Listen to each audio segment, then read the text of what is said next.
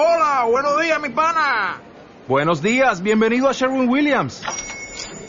¡Ey! ¿Qué onda, compadre? ¿Qué onda? Ya tengo lista la pintura que ordenaste en el ProPlus app. Con más de 6.000 representantes en nuestras tiendas listos para atenderte en tu idioma y beneficios para contratistas que encontrarás en aliadopro.com. En Sherwin Williams somos el aliado del PRO.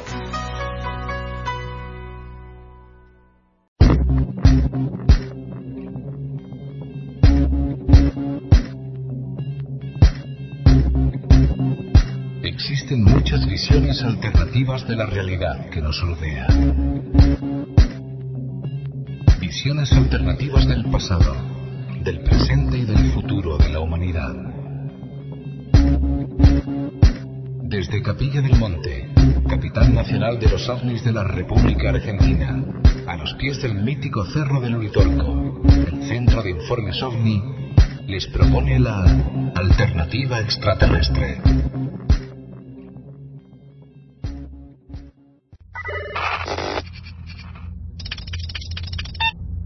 Alternativa extraterrestre. Presenta y dirige Lozmari López. Redacción de noticias Mario Goros Terrazú. Con la colaboración de Ana Pinzani, Gabriela Calderone y Sonia Spicolet. Alternativa extraterrestre es una idea original de Jorge Alberto Suárez.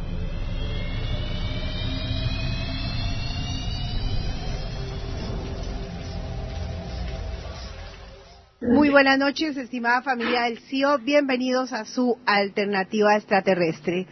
Aquí desde los estudios del Centro de Información OVNI en Argentina eh, son las 10 y 10 minutos de la noche, un día lluvioso en Capilla del Monte, 11 de abril del 2013.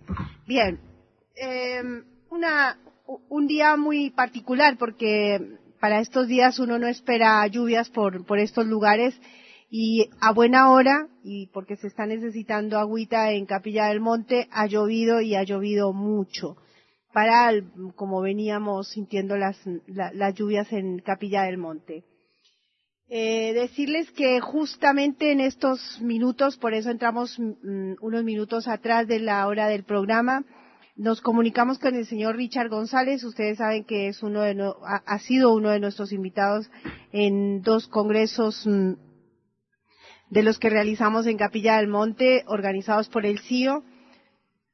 Richard González eh, se, ha, se ha presentado siempre como contactado, es peruano y ha, ha sido un amigo de la casa eh, eh, en razón de lo que ha significado la cercanía en las en algunas vivencias con Jorge Suárez.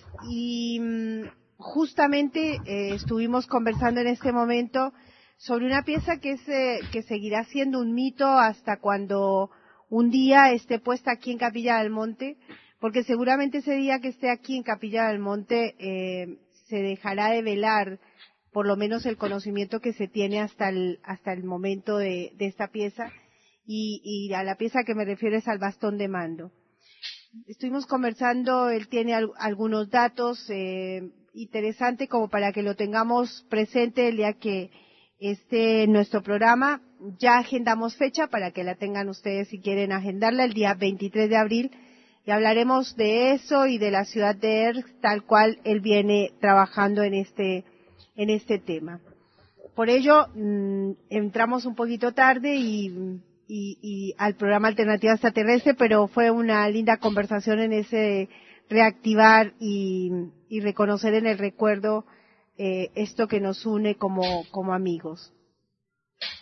Ya tenemos en línea a nuestro amigo Nicolás Verazaín, que veníamos ya varias veces con problemas técnicos hicimos las pruebas correspondientes, así que esperamos que vaya todo bien en el programa. Vamos entonces a un pequeño corte musical simplemente para eh, enlazar con, Nicolás Verazaín haciendo la presentación formal.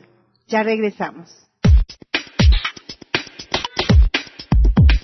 Para formar parte de la gran familia del CIO, visita la página oficial del Centro de Informes OVNI, ciouritorco.org.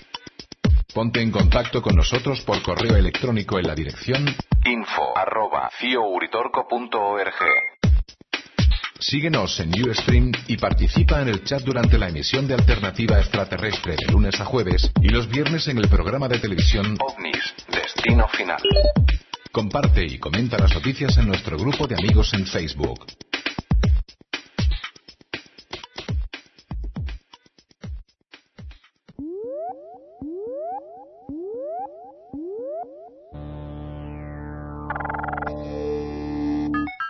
Alternativa Extraterrestre abre sus puertas a un diálogo constructivo entre los oyentes y destacados investigadores internacionales.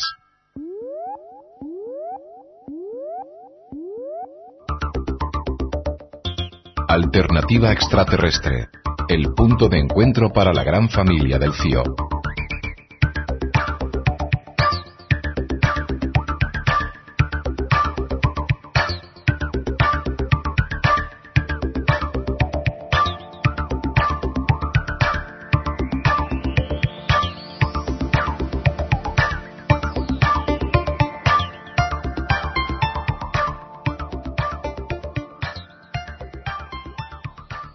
Amigos, este es el punto de encuentro para ustedes, nosotros y los investigadores. Démosle otro orden.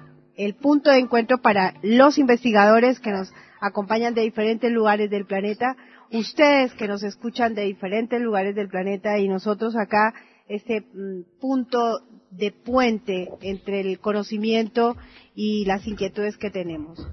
Tenemos en línea al señor investigador Nicolás Verazaín, que conocimos hace pocos años y que nos propuso un, una interesante forma de entender o de conocer o de investigar la temática ovni. Eh, estuvo presente en nuestro Congreso Internacional de Omnilogía el año pasado. Es que se van los años, se van los congresos, todos los días estamos actualizando material y ya no sabemos en qué año está. Estu estuvimos con él el año pasado y mm, nos expuso un tema que en lo que a nosotros nos entendemos en la temática OVNI, un tema muy interesante, un tema que, que tiene testigos, un tema que no da lugar a dudas de que hubo una experiencia con seres que no condicen con la forma humana o con la tecnología que nosotros conocemos. Pero, eh, y justamente de ello nos quiere contar un poco más nuestro amigo Nicolás Verazay. Le saludamos muy cordialmente y bienvenido a Alternativa Extraterrestre, Nicolás. Hola, buenas noches, Luz Mari, ¿cómo estás? Saludos a todos los auditores de tu programa. Bueno, no, contentos porque como dijiste la última vez que a, a medias te escuchábamos, la tercera es la vencida. Así es. Quizás que es lo que estaba complotando contra nosotros, pero ya estamos acá. sí, señor. Bueno, Nicolás, un tema más allá de, de del tema que vamos a tratar hoy, un tema que es mm, eh, para mm, alternativa extraterrestre, basándonos, por supuesto, de que estamos frente a una realidad eh, que va más allá de nuestra tecnología.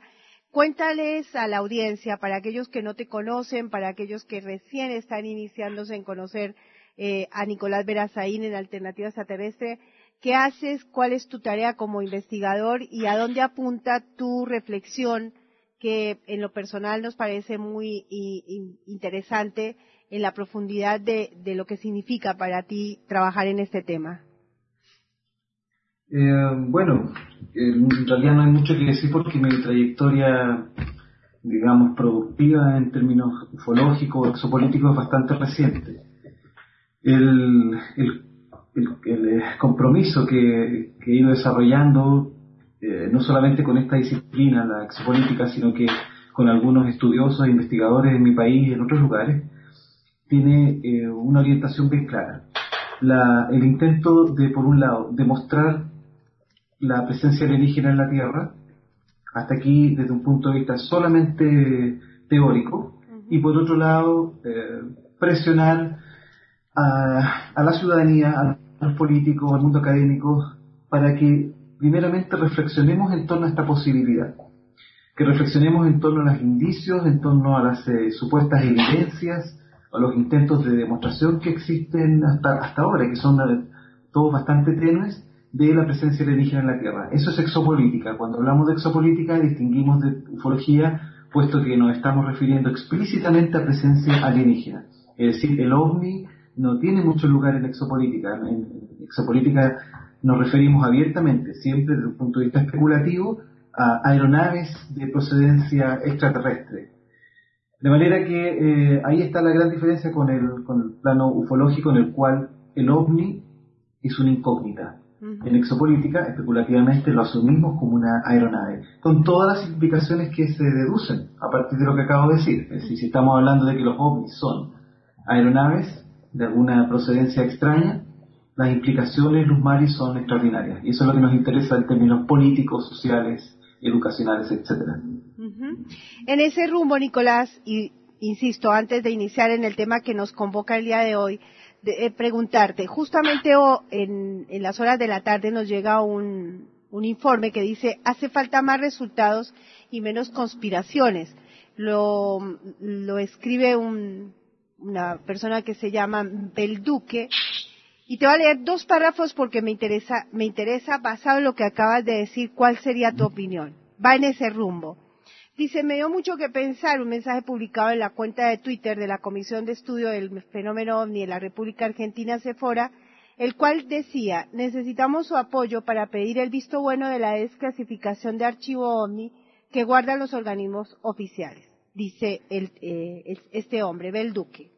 Personalmente, lo que yo opino es que se necesita exigir más seriedad y más resultados a los investigadores que tomen los casos de los presuntos ovnis, pues en la actualidad muchos de esos ufólogos en todo el mundo se siguen escuchando en que las autoridades les esconden información y que hay mucho ocultamiento respecto a este tema. Así eh, trasciende todo el artículo. ¿Qué te sugiere? Porque creo que es una, una de las, de los interrogantes y de las reflexiones que para este tiempo son urgentes, ¿no? La gente necesita pruebas, los investigadores eh, deben ser contundentes, los hechos deben ser y los casos deben ser relevantes para que la gente del común comprenda los hechos. Tu comentario y, tu opinión acerca de este, de este mensaje y, de este, esta opinión de Belduque. Eh, un interesante extracto porque eh, nos permite justamente pensar lo que se llama en inglés el disclosure o el destape, refiriéndose al destape de la información que presuntamente los gobiernos tienen, los, gobiernos y las Fuerzas Armadas de los distintos países sobre la realidad última de los ovnis. Eh, esa realidad última de lo que realmente son los ovnis, independiente de lo que nosotros creemos, no está demostrada. Por eso digo que es un trabajo hasta aquí especulativo el que hacemos en exopolítica. Ahora, respecto de la pretensión de que el gobierno argentino revele toda la información que pudiera tener sobre la naturaleza última de los ovnis, la verdad, Luz Mari, voy a ser muy sincero, y ya casi pisando los 40, soy bastante menos ingenuo de lo que era hace 10 años y, menos optimista con respecto al destape. El destape es el, el antónimo, es justamente la posición contraria del cover-up o el encubrimiento, del que también habló este, este investigador, que no recuerdo el nombre. Belduque se, se, hace llamar, Belduque. Ok, Belduque. Bueno, ¿qué es lo que ocurre? Que si los gobiernos, tenemos que manejarnos a un nivel lógico primeramente. Especulativamente, si los gobiernos tienen información eh, acerca de qué es lo que realmente son los ovnis, y esta información fuera eh, de la calaña de, que, de la que tanto se ha conjeturado, es decir, que se tratara de aeronaves de origen alienígena, entonces lo más probable es que el gobierno argentino, como el chileno, el brasileño, suscribieran a la política encubridora de Estados Unidos, que eh, aparentemente ha mantenido durante 60 o 70 años o más, y que está inspirada por lo siguiente. No se le revela a la población, a la ciudadanía, la proveniencia última de los ovnis, su naturaleza probablemente tecnológica, alienígena, puesto que se cree que podría generar un caos social, emocional, eh, tan impactante, tan trastornador, que podría ser eh, un, un, verdadero dolor de cabeza para el gobierno administrar ese desorden, administrar el impacto social, el trauma ontológico que significa admitir la presencia de criaturas inteligentes en nuestro mundo que tienen la tecnología suficiente para pasearse como Pedro por su casa, y eh, simplemente no darse eh, a conocer públicamente. Entonces, frente a esa posibilidad, aparentemente los, los gobiernos y las Fuerzas Armadas de los distintos países han tomado la estrategia de ocultar esa información, para mantenernos como ovejas tranquilas y obedientes, todavía solamente sospechando la naturaleza de los ovnis. Entonces, si esa es la política, si esa es la estrategia, encubrir para controlar, eh, estamos muy lejos de que eso sea posible, de que me refiero a que revelen todo lo que saben. Así es. Por lo tanto, no sé si recuerdas cuando estuvimos en el Congreso conversamos justamente esto y trataba de yo plantear que existen dos destapes, un destape con mayúscula y un destape con minúscula. Así es. ¿Cierto? El destape con mayúscula sería este que esperamos de las autoridades gubernamentales que un buen día se decidan a decir, sí, sabemos lo que son los ovnis, ¿saben qué son? Son naves espaciales extraterrestres que aparentemente eh, vigilan, controlan, observan nuestro mundo con intereses que desconocemos. Ese sería el gran destape. Y que, insisto, soy bastante pesimista de que estemos prontos a que ocurra. Pero hay un segundo destape que está en las manos de todos los ciudadanos. Ese destape con minúscula, tal vez más lento y, y hasta ahora solamente especulativo, consiste en que cada uno de los que estamos escuchando este programa, que estamos conversando sobre esto, toda esa gente que está estudiando el fenómeno, que está curiosa por el fenómeno, que se interesa cada vez más, que leen libros, que investigan hasta donde dan sus recursos, toda esa gente es dueña de un destape, están viviendo un destape. Me refiero con destape en este caso a tomar conciencia de que el fenómeno OVNI tiene amplias posibilidades, de ser manifestación de presencia alienígena en la Tierra. Y si eso es así, no es una cosa menor.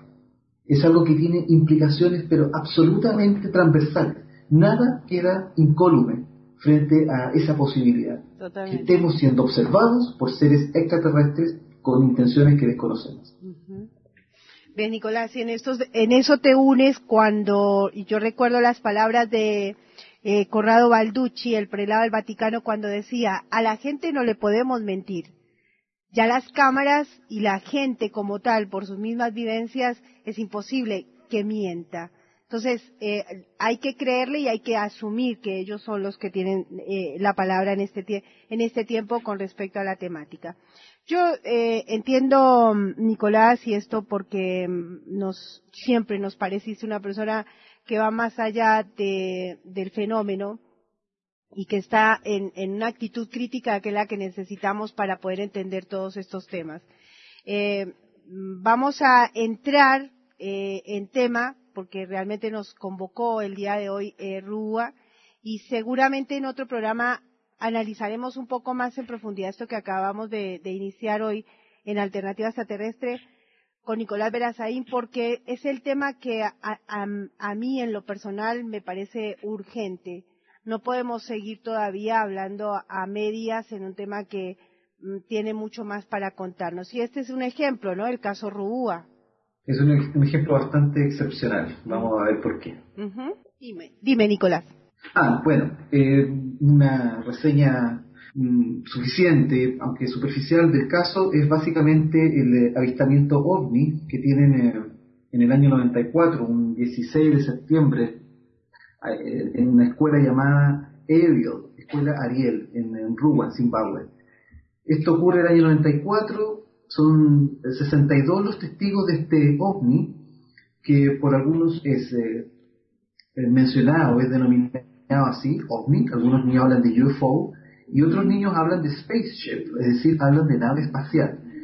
Eh, la distribución exacta entre aquellos niños que lo identifican como un ovni y aquellos que hablan de nave espacial es desconocida. Yo no he podido realmente recabar hasta enterarme de cuántos lo llamaron abiertamente spaceship o flying saucer, que, eh, nave espacial o objetivo volador, porque hubo esas menciones, aparecieron esos términos.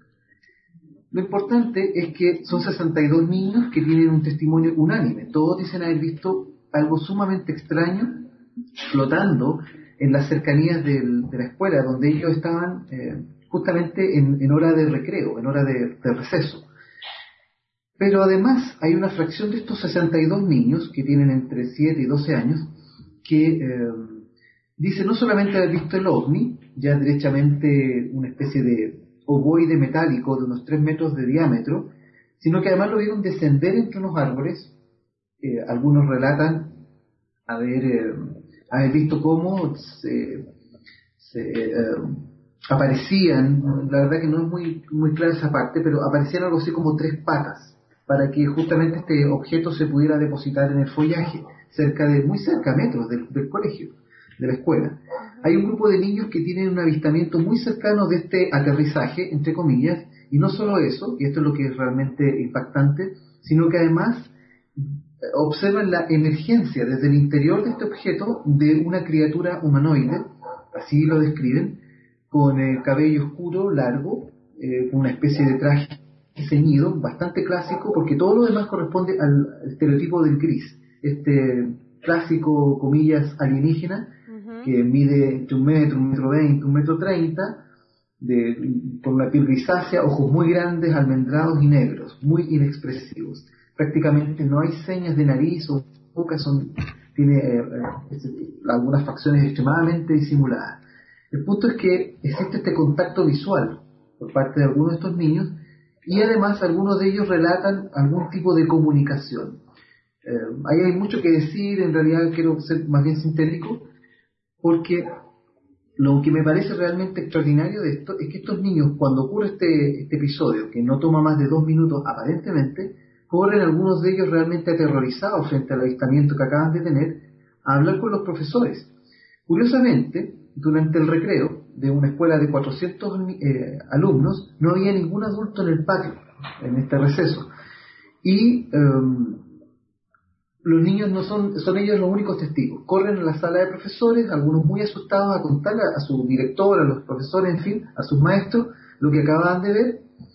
Y el, eh, el director, no sabiendo muy bien qué hacer, tiene la muy buena idea finalmente de comunicarse con Cynthia Hind, que es una ufóloga justamente zimbabuense, que eh, le dice al, director Colin Mackey que le pida a los niños que hagan dibujos, que hagan dibujos de lo que acaban de ver. Y así lo hace este director y le entrega cuadernos y lápices a una gran parte de estos niños que se ponen a dibujar inmediatamente lo que habían visto hace minutos. No sabemos muy bien si entre algo así como 10 o 20 o 30, quizás hasta una hora después este que este director contacta a la ufóloga y esta ufóloga le aconseja que dibujen los, niños lo que habían visto. Pero fue en el mismo día.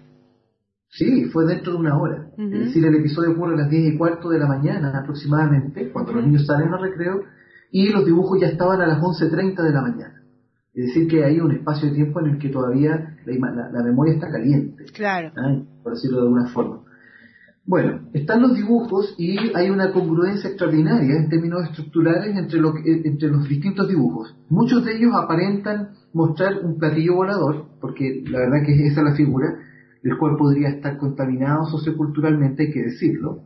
Los niños vieron algo volando en el cielo, que no lograron identificar qué era, es decir, un ovni, y ahí muchos de ellos podrían haber asociado eh, este objeto a algunos conceptos o a preconceptos que ellos tenían sacados del cine, de la televisión, para saber de dónde, pero puede que no, puede que simplemente hayan dibujado lo que vieron y con más habilidad o menos dibujaron platillos voladores con ventanas, con patas e incluso, y esto es lo más interesante, Luz Mari, que algunos de ellos dibujan a las criaturas, porque no es solamente una, sino que son dos.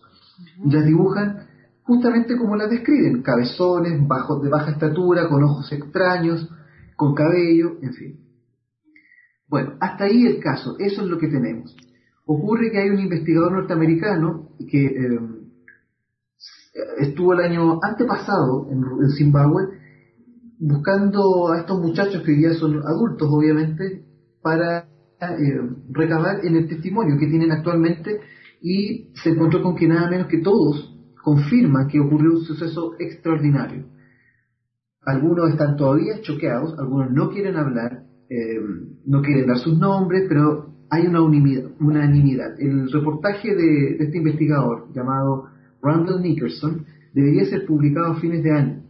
Y es un documental completo sobre este caso increíble, mm. en el que, insisto, hay 62 niños reportando presencia ovni y alienígena, o de humanoides, y em, y se confirman estos casos hoy día en la actualidad. lo que yo quería comunicar, y por eso es que eh, me interesaba conversar contigo, con, los auditores de este programa, es porque yo he seguido la pista del caso acuciosamente, me parece realmente impresionante, y contacté a tres de los testigos originales del episodio. Está bien, vamos, de eso nos vas a, hablar enseguida. Yo, yo haría una acotación que me parece eh, relevante para, para el hecho, ¿no? Año 94, eh, los niños estaban en qué edades, Nicolás? Entre los 7 y los 12 años aproximadamente. Hoy estos niños estarían mm, por encima de los 25 años. Seguramente entiendo, y esto por lo vivido también en, otros casos cercanos, como por ejemplo el caso de la huella del pajarillo, un testigo, siendo un niño, eh, muy difícilmente se le va a olvidar el hecho.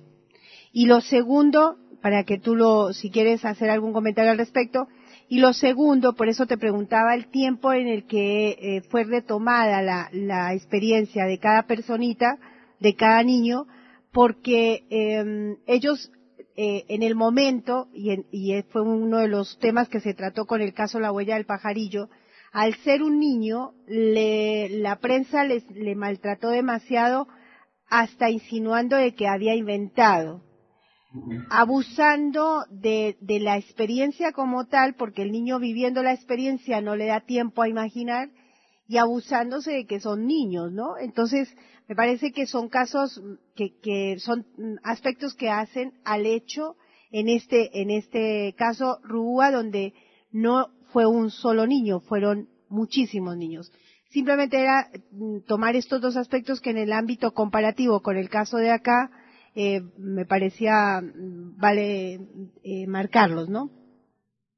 Sí, así es. De hecho, como lo mencionaba al principio, el, interés particular que, a mí me ha suscitado personalmente el caso Ruba eh, se basa fundamentalmente en el hecho de que, desde el punto de vista jurisprudencial, desde el punto de vista del derecho, casi como si estuviéramos hablando de un caso de justicia, que se lleva a la corte, en fin, incluso e-, esto ha permitido hablar de ufología forense, es decir, una ufología en la cual no hay ningún tipo de registro que podamos examinar, ni siquiera quedaron huellas, porque Cynthia Hine va cuatro días después al lugar de los hechos y intentan registrar o reconocer si en, el lugar donde aparentemente habría aterrizado el objeto, si había algún tipo de carga electromagnética, no había nada, no había ningún indicio que hiciera pensar que algo extraño había pasado ahí.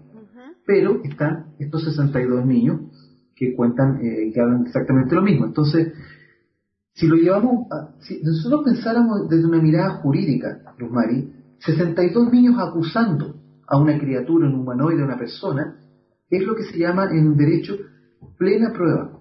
Es decir, una prueba, eh, perdón, es decir, una, un testimonio tan contundente por número y por calidad en este caso, por cantidad y por calidad, que no se presta a discusión. Es decir, de un punto de vista científico, este caso no, prueba la presencia alienígena en la Tierra. No es una prueba definitiva, no demuestra nada. Lamentablemente no, lo logra. Sí es un indicio, sí es una, pista interesante, pero desde el punto de vista del derecho, si esto fuera un caso jurídico, el imputado, sea quien sea, sea alienígena, sea un, hombre deforme como alguien pensó, o una aviadora, alguien especuló casi llevándolo al absurdo, que un aviador o una aviadora, porque como hay pelo largo, habría bajado en ese lugar en una especie de globo y que, lo que habrían confundido con los ojos muy grandes son los lentes de, piloto, bueno, todo muy rebuscado tratando de evitar la, hipótesis extraterrestre. Pero desde un punto de vista, insisto, jurídico, se cumple plenamente la principal de las, eh, de las suposiciones, que aquí había una criatura anómala, que varios niños no pudieron identificar, ninguno dijo era un hombre deforme, era una persona con un traje muy extraño, todos se refirieron a una criatura que eh, era extraordinaria a sus ojos. Entonces, ¿qué es lo que estamos logrando desde un punto de vista teórico, Luz Mari? La prueba formal, no una prueba empírica, una prueba formal de presencia alienígena en la Tierra, o de presencia aliente, es decir, que ahí había un ser otro, un alien, o en español, aliente, da lo mismo. Fantástico, es decir, es un caso ejemplar en el sentido de que no son dos o tres testigos. Alguien discutía cuál era el mejor caso de abducción hace un tiempo atrás, caso de presencia alienígena y ovni. Eh, eh, bueno, una, una amiga no recuerdo exactamente el nombre. Pero el punto es que hablaban de el, caso de Betty Barney Hill. Ahí tenemos dos testigos adultos que podrían perfectamente estar coludidos entre sí con un fines eh, desconocidos. Acá son 62 niños, no todos son amigos, no todos tienen relación entre sí y todos cuentan exactamente lo mismo. Eso es una plena prueba de presencia alienígena, por lo menos desde un punto de vista formal.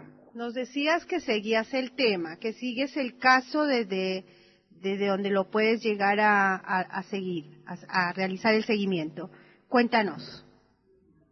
Sí, ha sido una tarea bastante difícil en términos no de gasto de energía, sino que de paciencia, porque eh, la distancia cultural, eh, las limitaciones tecnológicas, el tiempo, en fin, eh, hacen difícil ingresar, aunque sea de una manera virtual, en la cultura sudafricana. ¿no? son los mismos códigos y aunque se hable inglés, mm, no, es tan simple, existen desconfianzas, en un caso en el que hay mucha renuencia también a hablar. Algunos, algunos de los testigos se sienten muy intimidados, se, se cohiben frente al prejuicio social que suponen.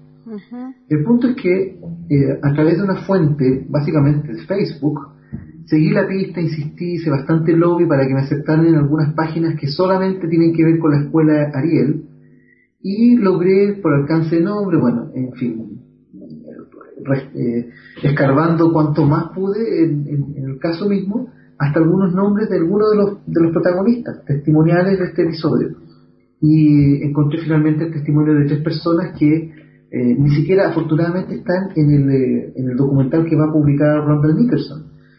Por lo tanto, esto solamente complementa la información que él va a presentar. Son dos hombres y una muchacha, que hoy día, bueno, son todos treintones, que refieren exactamente lo mismo. Hablan de que ese día ocurrió algo realmente extraordinario que nunca han podido olvidar. Una de estas personas. Lamentablemente, estos tres testigos que hablaron conmigo no quieren revelar su nombre, pero yo pongo aquí en tu programa y lo voy a hacer en cualquier parte mi propio honor para eh, legitimar que lo que estoy contando está sacado directamente de fuentes confiables, que verifiqué y que, eh, eh, digamos, yo por lo menos defino como perfectamente confiable. Estas personas me comunicaron directamente que ellos hasta el día de hoy siguen consternados y están interesados y se interesaron en conversar conmigo porque creen que es importante que se hable de esto.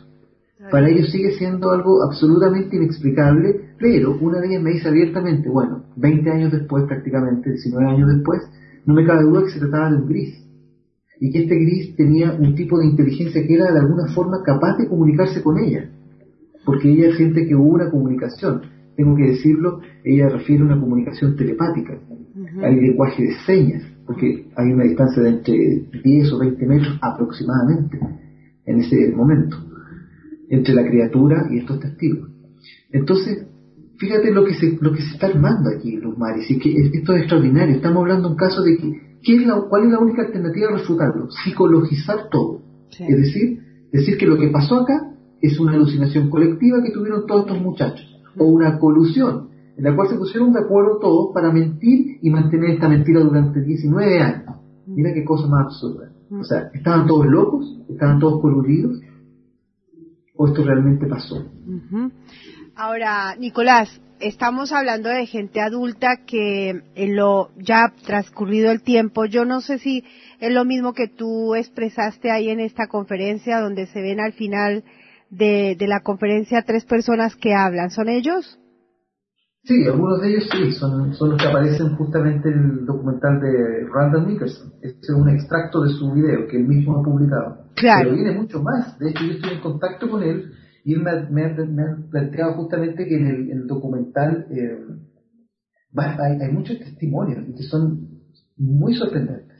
Eh, vamos a quedar todos atentos. Me refería a estos eh, adultos que como lo dicen todavía sienten, yo creo que nos pasa a todos, porque alguna vez este tema nos toca desde algún lado y nos queda en la, en la imagen psíquica hasta, seguramente hasta el último día. Y, y en estos en estas personas que ya son grandes lo, lo expresan y se les ve que no tienen ni intención ni siquiera de, de imaginarse lo que, lo que pudo haber pasado, sino que mantienen, todavía refleja la, la situación misma de ese, de ese momento. Como lo cuentan. de hecho, claro, de hecho, para verlo, yo invitaría a la gente a que le eche un vistazo a una, eh, a una exposición que hicimos justamente de este caso. De esa me refería, sí. Sí, y se llama, eh, bueno, si lo ponen en YouTube, basta con poner Ruwa Exopolitics Chile o simplemente Chile. Y aparece inmediatamente sí, aparece de 40 minutos. Y ahí está el testimonio, está más subtitulado, así que pueden acceder. Y a otros datos que son interesantes, sí, el, el caso es muy complejo, difícil sintetizarlo en un rato. Sí, sí, sí. Sí, totalmente, Nicolás. Y creo que en la medida de tus posibilidades, si lo puedes ir siguiendo, porque los, los adultos tienen, ya habiendo vivido su experiencia como niños, deben de tener también interés en, eh, como lo decías tú ahora, de contarlo. Algunos querrán contarlo. Yo soy, te pregunta, dice Luz, ese caso ya tiene mucho tiempo. Y sí, tiene 19 años. Sí. 19 años. ¿Ese ser siguió apareciendo ante otras personas o niños? En la propia escuela, donde sucede este caso, no. Que yo sepa, no, no se repitió nunca, pero hay que decir que en, en África, como continente, existe, existen leyendas de, eh, habría que decirlo así, humanoides con características bastante congruentes con las del gris, que se han, aparecido desde tiempos eh, antiguos. Antiguos. Están en las leyendas, ¿no? es, parte de la cultura. Le dan distintos nombres y en general, esto es importante, se tiene una impresión de, eh, de una criatura un tanto hostil, ¿ah? respecto de la cual hay que tener hay que tener temor o recelo. Exactamente la misma impresión general que uno podría sacar de la mitología abduccionista, es decir, todos los, testimonios que cuentan los presuntos abductos, que dicen que el gris, que, el que correspondería al caso, es una criatura hostil o al menos muy indiferente con respecto a lo que sería nuestra moral. Claro. Tienen una, idea muy diferente. Todo esto es una hipótesis, pero hay elementos congruentes que se conectan entre uno y otra cosa, entonces es importante. Es en ese rumbo que lo que de lo que tú sabes, la experiencia de los niños eh, en algún momento fue así hostil de parte de ellos, de los grises. Eh, no, pero hay una chica que, bueno, hay que recordar que el, a ver, bien claro, tres días después va hasta el lugar mismo Cynthia Hines, tres días después del evento. Es decir, si esto ocurrió el 16, 17, 18, el 19 de septiembre llega Cynthia Hines a la escuela y entrevista a todos los niños. Ocho semanas después llega al lugar también interesado en investigarlo el doctor John Mack, el psiquiatra. Un, un psiquiatra, sí. Psiquiatra que posteriormente, claro, se dedicaría al estudio de las abducciones por el medio hipnótico fundamentalmente. Y en una de las eh, entrevistas que hace John Mack a los niños, hay una, una chica que dice eh, que ella tenía la severa impresión de que la criatura la deseaba. La deseaba en un sentido de... Eh, la, quería para sí, tal vez incluso llevársela. Esto es una sobreinterpretación mía, no, no, no, tengo forma de dar exactamente en el callo de lo que la niña quiso decir.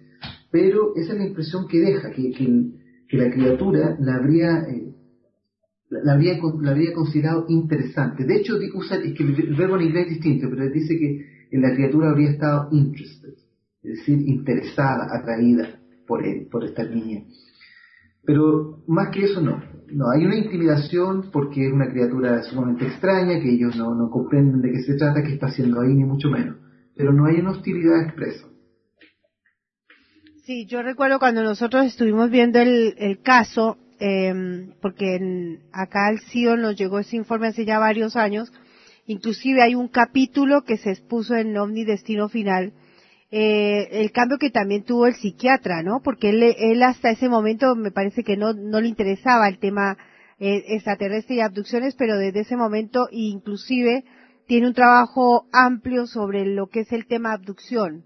Sí, de hecho, no, yo te diría más, que justamente el periodo en el que Bud Hopkins, el investigador de abducciones, que ya lleva toda una década metido de lleno en el, problema de los abductos, habría que partir así, porque en realidad la abducción, como no está demostrada, deberíamos preferir el término abducido o abducto, es decir, el personaje que declara o que refiere que ha tenido una experiencia de tipo abducción, pero el, personaje es mucho más consistente, el sujeto que lo declara, que lo que está declarando eh, mismamente. Por lo tanto, eh, teníamos a Bob Hawkins justamente investigando en ese tiempo las abducciones y convenciendo a John Mack de que se eh, integrara a esta investigación porque con sus herramientas como médico psiquiatra podía ser más capaz de examinar a, los sujetos, en fin, hacer una exploración tal vez más científica. Y bueno, finalmente lo convenció y John Mack hizo hallazgos por su propia cuenta en este periodo. Estoy hablando de principios de los 90 hasta fines de los 90, es el periodo en el que John Mack eh, enfrenta la cuestión y llega a la conclusión de que algo absolutamente anómalo está ocurriendo, que estas personas no están ni locas, ni están enfermas, ni alucinan lo que dicen que les pasa. Pero tampoco nunca se declara abiertamente mm, proclive a la idea de eh, bichos del espacio secuestrando gente desde sus habitaciones. Así tal cual nunca lo dice, pero, pero está sumamente inclinado a pensar que algo muy extraño está pasando detrás de las abducciones. Y ahí aparece la figura de los grises, que ya había venía, ya tenía 20 años por lo menos, o, quizá más, desde Roswell quizá. Desde Roswell. Ahí bueno, tú sabes que hay todo un red. Claro, es que en Roswell no se habla de grises probablemente, ¿eh? es, es otra la descripción. Pero en fin, los humanoides pequeñitos son muy antiguos, muy antiguos. No sé, Nicolás, si quieres, porque hay algunas preguntas acá mmm, basado en la primera parte del programa de lo que de las reflexiones que hacíamos al inicio. Si quieres sumar algo más al, tema RUA. Mm, eh, quiero sumar una pregunta. Me gustaría preguntar a la gente, la gente que está eh, escuchando el programa, que conoce el caso o que lo escuchó ahora por primera vez, que le dan ganas de ir a ver el video que estoy sugiriendo, RUA Chile en YouTube.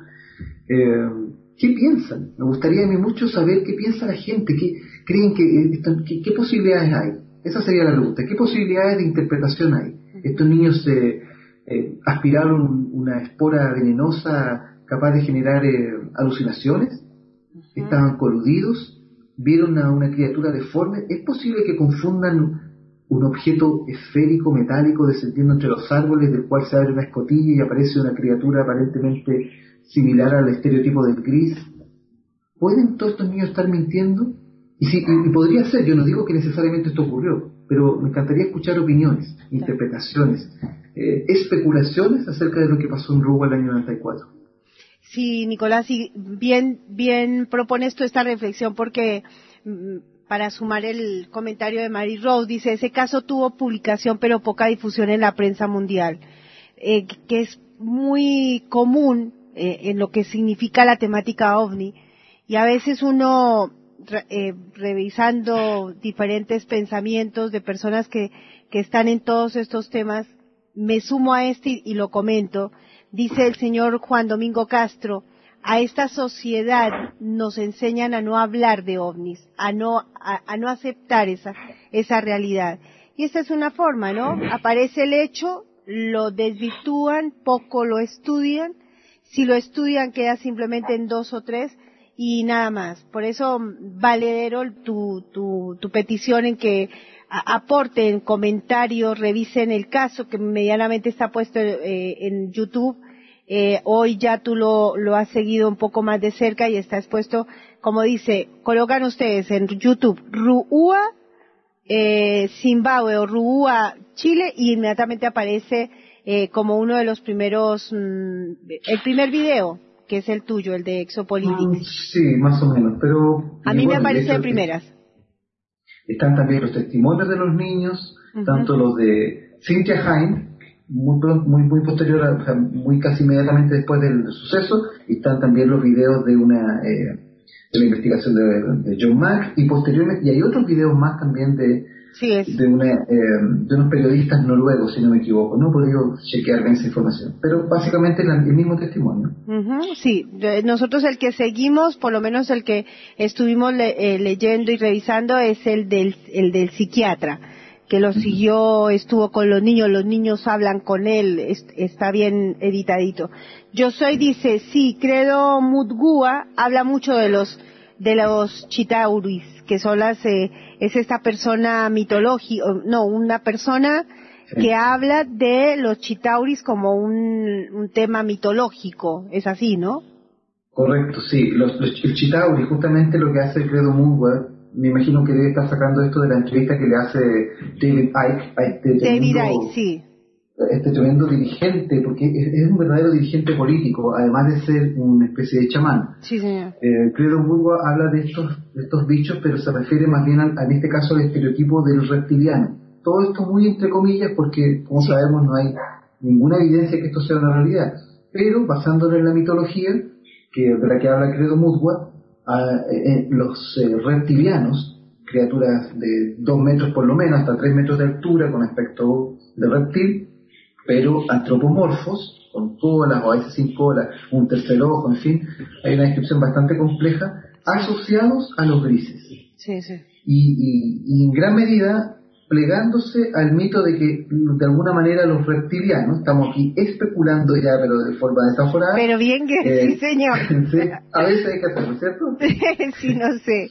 La verdad que a mí ese, ese tipo de especulación me parece todavía muy, muy atrevida para un tiempo en donde no tenemos en claro muchas cosas. Dime, Nicolás, disculpa que pero, eh, sí, por eso hago la advertencia de que es una especulación. El, caso es que estos chitauri o reptilianos eh, tendrían algún tipo de dominio o pacto tecnológico con, los grises y entonces eh, por eso es que se habrían visto asociados en distintas oportunidades y dentro de algunas leyendas africanas precisamente, mm. ambos asociados. Pero bueno, todo eso ya es tal vez más interés del antropólogo que del, ufólogo. Sí, sí, sí, sí, comparto totalmente y tú sabes que hace unos días en una radio de España nos eh, nos llaman para hablar de la, de la, del caso La huella del pajarillo y bueno, hay una línea, una vertiente en este tiempo y o causalidad en este tiempo, es decir, de los reptilianos no se habló antes, eh, no se habló de, de, este tipo de conspiraciones y hoy se está hablando de ello, ¿no? Y se comentó en el programa, preguntaron al CIO y por supuesto a, a nosotros nos todavía ese tema nos queda muy en la reserva porque no, no hay mucho no hay historias contundentes que nos permitan por lo menos especular un poco más cercano, ¿no? Eh, queda ahí. Mary, Rose pregunta, en vista de los acontecimientos, la crisis económica europea, proximidad a la Tercera Guerra, ¿considera el invitado que el tema ufológico está manipulado para que toda la información está dirigida hacia el ocultamiento de las verdades de las verdaderas intenciones de dominar o hacia el nuevo orden mundial? Eh, sí, me parece que ella habla desde una mirada eh, especulativa, pero tiene sentido decir que si hay un encubrimiento, es que este es el punto, Luz. Si realmente hay un encubrimiento del, de lo que sea el ovni, y, que los ovnis realmente se, tratara de tecnología de algún tipo, si esa es la, esa es la situación, entonces nosotros podemos imaginar eh, casi sin límites. Podemos imaginar, por ejemplo, que si hay encubrimiento, las especulaciones de Richard Dolan acerca de, una, de un programa espacial secreto en el cual se viaja hace mucho tiempo a lugares muy lejanos y en el cual nos utilizan combustibles de estos que vemos nosotros para, para, lanzar cohetes al espacio y satélites, en fin, sino que habría una free energy, es decir, tecnologías de, de, punta que ni siquiera podemos concebir claramente. Si todo eso es verdad, podemos darle permiso a la imaginación para imaginar muchas cosas, es decir, que, que haya realmente un, un orden mundial avanzando, que haya un gobierno en las sombras, que haya quizás una colusión eh, alieno terrestre, que en, fin, podemos inventar un montón de cosas. Pero todo eso, como es una especulación, una gran conjetura, para mi gusto muy sensata, yo, yo me inclino más a pensar que algo eh, muy siniestro se nos escapa de la vista. Por eso es que es tan importante insistir en el estudio del fenómeno OVNI para quienes tenemos este interés particular y llevarlo al máximo rigor. Eh, eh, por eso es que he, tratado, por ejemplo, de mostrar el caso Cumburgaz o hablar del caso Yukon, del caso de Santa María, los casos duros, los casos como Teherán, que, que realmente nos, nos desconciertan. Eh, ¿Qué, podemos pensar de, este objeto que pasa en el, en el 96 en Brasil en una exhibición aérea del grupo Fumasa, que, que, aparentemente pasa en el exacto instante en el que a uno de estos aviones de, de Croacia se le corta un ala, se le raja literalmente un ala desplomándose a tierra el avión y luego encontramos que en el exacto instante en que eso ocurre, hay una especie de, comillas, Foo Fighter que pasa justo por ese ángulo y del cual nadie se dio cuenta. Esas cosas rarísimas nos hacen, solo las tenemos que remitirnos. Yo creo que hay que concentrar la ufología, no, no dispergarla, no, no, eh, no distraerla con otros asuntos porque ya con ella, con estas sospechas que tenemos, tenemos suficiente para imaginar que este mundo es mucho más complejo, mucho más subterráneo de lo que, de lo que estamos dispuestos a aceptar. Totalmente, Nicolás. Yo, eh, eh, y además reiterarlo en la medida de nuestras posibilidades donde estamos, reiterar esto, porque esto los medios de comunicación masivos no lo, no lo plantean, ni lo tocan, y si lo tocan lo, lo hacen de una manera muy eh, sarcástica, y, y la gente necesita escuchar esto que de alguna manera tiene lo que tú dices, ¿no? Estás frente a algo que no lo puedes explicar. Eh, en ese rumbo dice Mary Rose, además de este caso, conoce el invitado el caso ruso en que una nave aterrizó en una plaza en Rusia donde había muchos niños de testigos. Eh, no sé si Mary Rose se, refiere a este que fue en el 85 cuando una nave se presenta ante, en la plaza Bolotnev y ante 300 personas y materializa, no, desmaterializa a un niño. No sé si es ese. Sí, seguramente se refiere a eso, porque el clásico, pero no, no eran 300 personas. De hecho, eh, son eh, tres niños los que entregan reportes, por lo menos, todavía están los registros, se, les puede mirar a la cara y el mismo ejercicio que podemos hacer con Ruba, mirar sus ojitos y ver si acaso estos niños están mintiendo. A mí me parece un caso realmente increíble, honesto, también lo, lo considero excepcional. Es un caso que... Eh, Sí, sí, sí, sí, digo que es un caso que también quedó en la historia y pocas veces se tiene referencia a ese hecho. El punto es que eh, también hay adultos en ese caso, hay unos, hay unas personas que estaban en algo así como un paradero para tomar, eh, como dicen ustedes en Argentina, un bus, eh, ah, no puedo ver el término que usan. Colectivo acá. un colectivo. Y, y bueno, el, hay unas personas que describen que vieron bajar el objeto también, una especie de platillo, nave espacial. Sí. Es un caso que se nos pierde porque hay una, distancia lingüística, idiomática muy grande, cultural también. Eh, no podemos reconocer tan fácilmente si el, reporte que hace un canal de televisión ruso es, eh, digamos, eh, consistente, si es, verosímil, si es respetable. ¿no? Eh, pero es, es, una, es un hito, es un hito en el que hay testigos niños que hablan de eh, humanoides. De donde hablamos ya de exopolítica, ¿eh? o sea, ya no es solamente el, ovni, ni siquiera solamente el platillo volador, o sea, estamos hablando de humanoides. Hay un contacto político, hay un contacto entre criaturas humanoides aparentemente inteligentes. Ese es un, es un caso, sí, muy interesante. No dejar de lado, y vale mm, de pronto mencionarlo en esta conversación, lo vivido por el Papa mm, Juan XXIII. Sí. Bueno, ahí, eh, ahí hay una diferencia cualitativa, por eso. A ver. Entre, un Papa. No, no quiero ser eh, grosero, pero entre, un Papa, o sea, un personaje que en definitiva es un personaje político y económico para el Vaticano, de eso hay mucha evidencia conspiranoica. ¿ah? Los, papas actúan más como negociantes que como guías espirituales. Eh, en la práctica eso es lo que eso, con eso nos encontramos. Yo creo que el, cura, el párroco cercano de cada barrio, en los distintos lugares, por ejemplo en Latinoamérica, es mucho más guía espiritual que el Papa. Pero el punto es que eh, es solamente un testigo. Sí, es el, el monaguillo, claro. Y no hay, no hay más. Eh, en fin, si, si queremos hacer una lista, eh, incluso si la queremos jerarquizar de experiencias con humanoides, los buenos casos, Luz, no son muchos, la verdad. Sí, son pocos, son pocos. Sí, sí, sí, tienes razón. Montarás pregunta, ¿crees, cree que se está menospreciando la capacidad de la población para asimilar la noticia de la existencia de T? Qué buena pregunta, sí, sí, estoy convencido de que se nos menosprecia y, es, muy correcto. Lamentablemente, eh, voy a caer en una horrible contradicción, si yo fuera un gobernante probablemente eh, me vería obligado a hacer lo mismo hay que ser muy responsable con esto. Yo no sé si mucha gente, no creo en realidad que mucha gente estuviera muy dispuesta a aceptar lo que implica.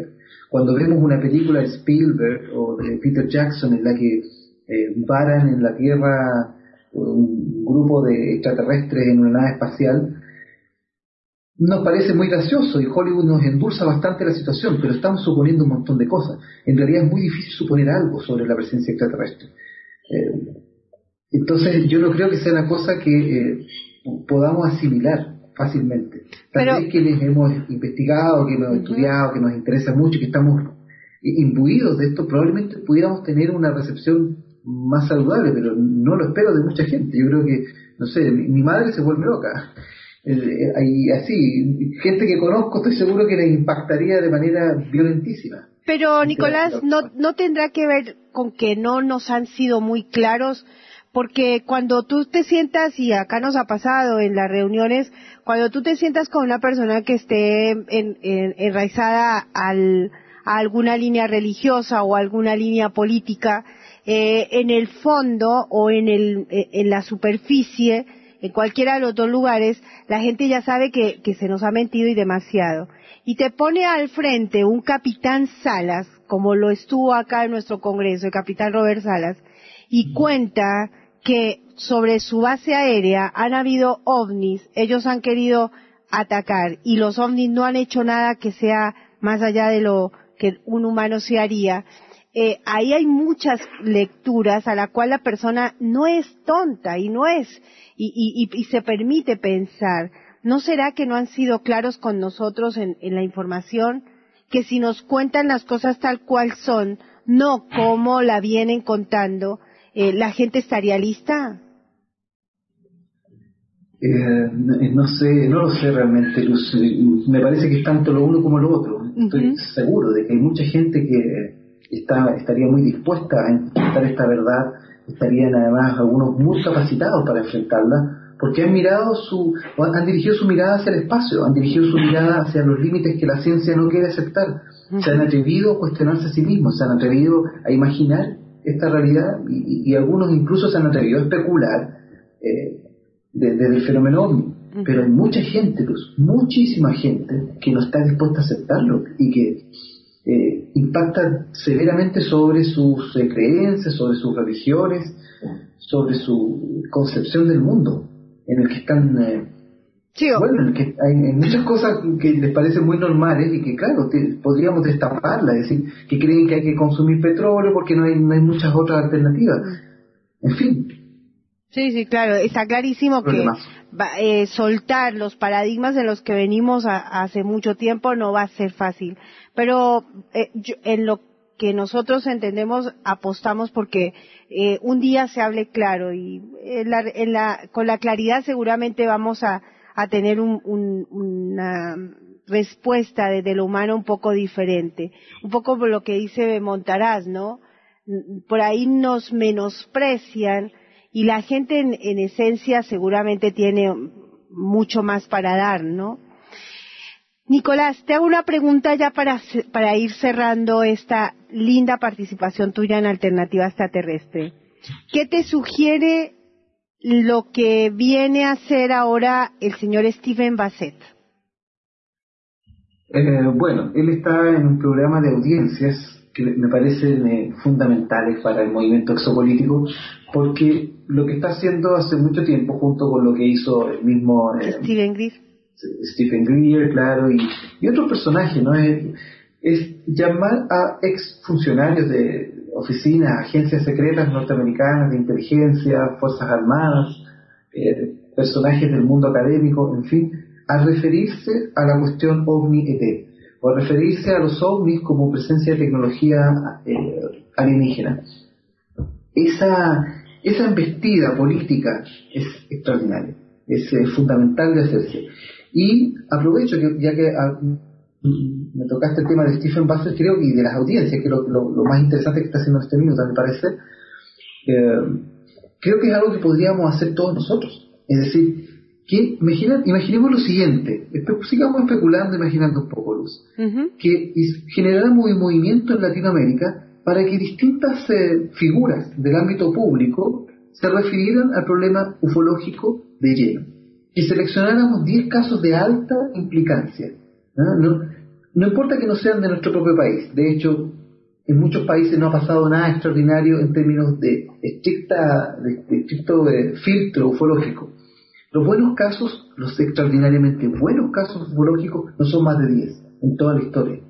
Pero con esos 10 es suficiente para generar un expediente que pudiéramos presentárselo a políticos argentinos, a científicos brasileños, eh, a, gente del mundo artístico, por ejemplo, de Ecuador, en fin, movilizar un expediente que, se le proporcione a estas autoridades, a estos personajes que pues, son capaces de emitir opiniones válidas y, reconocibles públicamente, en fin, a referirse a la cuestión OVNI-ET. Y generar estas audiencias para que la población comience a reflexionar sobre esta posibilidad. una de las cosas que le ha hecho más daño a la ufología, a los mal, y esto es una denuncia que he tratado de hacer por todos lados, es pretender que hay muchos casos OVNI. Mm. que hay mucha experiencia, que hay muchas, eh, hay muchas evidencias. Cuando alguien viene y dice, pero hay miles de casos. No es así, señores, señoras, no es así. No es así, totalmente. los buenos casos son muy pocos y hay una gradación. Mm. Hay 10 extraordinarios casos, hay otros 10 buenos casos y ya comienza a diluirse el asunto. Pero con esos buenos casos, si los estudiáramos, si los diéramos a conocer, si trabajáramos en todos esos 10 o 20 buenos casos, extraordinarios casos, podríamos endurecer la ufología en vez de dilatarla en miles de videos ovni todos los días. Tú pones UFO, eh, hoy día es 11 de abril 2013, y van a aparecer ovnis. Lo hacemos mañana, 12 de abril 2013, ovnis, y, aparecen otros 7, 8 casos. ¿Cómo van a haber tantos ovnis? Son todos muy malos. Hay mucho CGI, hay mucho fraude, etcétera. Pero podemos reflexionar, no necesitamos necesariamente registros. Sí, sí. Totalmente de acuerdo, eh, Nicolás yo me, mm, me, recuerdo las palabras de mm, Juanjo Benítez un poco sustentando lo que tú estás diciendo. Cuando dice Juanjo Benítez, eh, cuando estés frente a un contactado, pida pruebas. Y, eso es mucho que decir, porque la gente necesita realmente contundencia en la realidad. Si la gente todavía eh, le siguen presentando especulaciones, pues no tiene elementos y herramientas para sustentarse en un tema que ha sido tan mal presentado. Y yo creo que de ese tipo de investigadores como tú hacen falta en el, en, el planeta, porque eh, la gente necesita eso. Cuando lo que decíamos ahora del capitán Salas, cuando habla una señora Donaer allí en el Disclosure Project y está diciendo, yo trabajé en la oficina donde maltratamos la fotografía, o sea, tenemos que dibujar cosas que a mí me dicen. Eso es contundente, ahí hay algo que están ocultando. Sí, bueno, así es. De hecho, la trilogía de Richard Dolan, que son tres librotes de 600, 700 páginas cada uno, y que es un recorrido documentario principalmente e historiográfico de la relación de la, de la inteligencia norteamericana con el fenómeno OVNI, son eh, desde el año 42 comienza, justamente con el caso de Los Ángeles, uno de los casos buenos que hay, eh, hasta el año 80 y algo, 70 y algo, si no me equivoco. Y la documentación es extraordinaria, nos habla claramente que hay un descubrimiento, hay una política eh, abierta dentro de las Fuerzas Armadas norteamericanas de ocultar el fenómeno, de silenciarlo, de tergiversarlo, de, de a toda costa. Nicolás, mm, un comentario de nuestro amigo Diego Arriola. Hola Luz, solo doy un pensamiento. Creo que ya es hora de dar la información extraterrestre y que el mundo lo resuelva. Basta que un grupito, mm, basta ya que un grupito de personas decidan por todos. Ocultando las cosas no lograron mejorar el mundo. Totalmente de acuerdo. Sí, es así, Nicolás ya está bien, tenemos que, y el caso más importante extraterrestre lo tienen guardado allá arriba, en Norteamérica. ¿Tú qué ¿Quién dices? Sabe, ¿Quién sabe dónde está ese, ese, ese caso tan bueno? Quizás está en Inglaterra, quizás está en Argentina. Luz, no, no lo sabemos. Porque sea quien sea que lo tenga, lo va a mantener muy oculto. Sí, claro. Y está en Norteamérica, Nicolás. Ese caso Roswell no lo tienen muy guardado seguramente junto con Rusia, pero lo tienen muy guardado. Nicolás, mm, nos vamos despidiendo. Eh, espero que esta misma tecnología nos acompañe para una próxima fecha.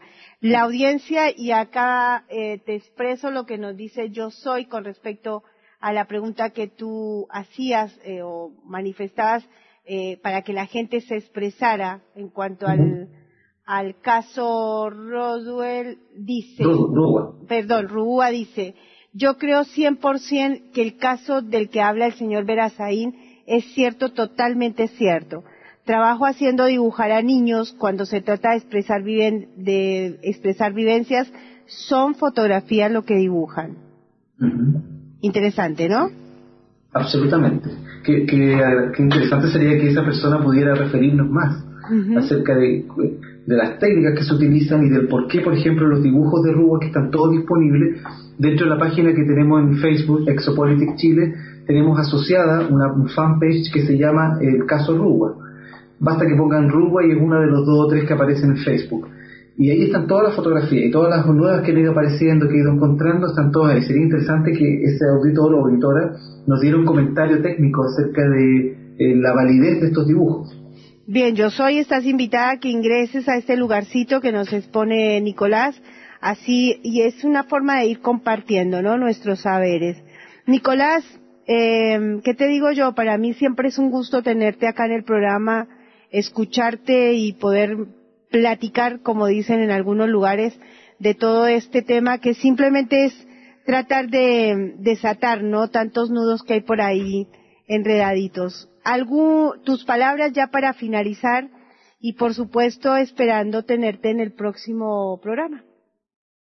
Bueno, eh, te parto por agradecerte la oportunidad de conversar sobre este caso que me apasiona y me obsesiona al mismo tiempo. Y eh, entregar un mensaje con toda la humildad del mundo, pero con mucha fuerza, respecto de que somos todos parte del destape, el movimiento por el destape, el movimiento exopolítico que busca pensar la cuestión extraterrestre, está en manos de todos nosotros. Y es que esté en manos de todos nosotros significa una responsabilidad muy alta, porque el fenómeno ovni no es ni pamplinas, no es una cosa de la que se burlan los escépticos como si fuera una especie de, niñería, ni tampoco es un fenómeno que ocurra todos los días en todas partes y que tengamos 10.000 casos buenos. El, fenómeno ovni hay que tomarlo en su justo punto, hay que remitirse las evidencias, hay que estudiarlo de una manera acuciosa. Si queremos que en algún minuto merecernos la, o, tener la madurez para merecernos el destape, tenemos que estar preparados metodológica y teóricamente. Ese es el llamado, esa es la invitación. Te agradezco, Luz, la oportunidad. Nos encontramos una próxima vez por estos lados. Por favor por favor, tú eres ya un invitado que no me, no me gustaría que, que, te vayas tan lejos en las agendas de, de alternativa extraterrestre. Bueno, me encantado. Gracias, Nicolás. Bien, de esta manera estuvo con nosotros Nicolás Berazaín de Chile, eh, hablando de la exopolítica, esta forma de hablar de la temática ovni, eh, teniendo en cuenta lo que mm, lo que manejamos en nuestra dialéctica, ¿no? Que a veces lo dejamos pasar muy, muy suavemente en un tema que merece un poco más de, de, profundidad. Yo soy, dice, pues claro, porque si no lo dice la NASA o el Papa o la ciencia no es válido. De ahí la convocatoria que nos hace nuestro amigo Nicolás Verazaín, al cual nosotros nos sumamos urgente. Somos nosotros, somos la base, la que va a poder mm, generar el, el, último, ese sello, ¿no? De qué es realmente y en dónde estamos parados en este gran tema que son los objetos voladores no identificados. Estimados amigos, hemos terminado una semana, me parecía que no iba a llegar, porque hasta ayer la salud iba dando vueltas, pero llegamos, hoy es jueves, eh, comenzamos, eh, perdón, mañana tendremos programa OVNI Destino Final, Seguimos con problemita de cámara de video, por eso estamos presentándoles a ustedes un documentales o, programas e, especiales, le llamamos, mientras aparece la cámara nuevamente Luz Mari López. Les vamos a pasar una entrevista que nos hizo Ricardo Brusone eh, en su paso acá en Semana Santa. ¿Fue en Semana Santa? Bueno, antes o después de Semana Santa, eh, conversando un poco de, este año de trabajo con, el Centro de Informes OVNI con Alternativa Extraterrestre. Así que mañana una parte de ese, de ese video van a tener y, mm, bueno, un documento más que nos ha llegado a la mesa de trabajo y que vale tenerlo dentro de eh, este programa de televisión. A los amigos del chat, agradecidos, Montaraz, El Pampa, yo soy Mary Rose, todos muy mi negrito, eh, estuvo también Freddy, estuvo también, que se vieron acá en el, en el chat conversando, agradecidos por estar pendientes y por supuesto participando de esa manera. Súmense a Exopolitics eh, Chile y ahí en el caso Rúa y opinen, colaboren, aporten a este, a esta inquietud de Nicolás de, de seguir adelante con este caso que mm, desde donde nosotros estemos seguramente podemos hacer nuestros aportes. Un saludo grandísimo a mm, el señor Francisco uh, Ortega y a Alejandro López que han estado eh, desde otras redes sociales saludándonos por el programa de Alternativa Extraterrestre. A Diego Arriola, muchísimas gracias por tu comentario. Y bueno, seguiríamos, pero no, ya está bien. 10, 20 minutos, mil gracias por estar allí. Feliz noche y los dejo con un tema musical que mm, de pronto no tiene nada que ver con, el con la temática extraterrestre porque la música es más, más de jóvenes. Es este chico Axel que que tiene temas muy bonitos. Alguna vez compartimos eh, Celebra la Vida y hoy vamos a eh, compartir con ustedes en el final Todo Vuelve de Axel. Mm, para pensar. Amigos, feliz noche. Nos vemos en Alternativa Extraterrestre el próximo lunes y mañana en OVNIS Destino Final. Muchísimas gracias.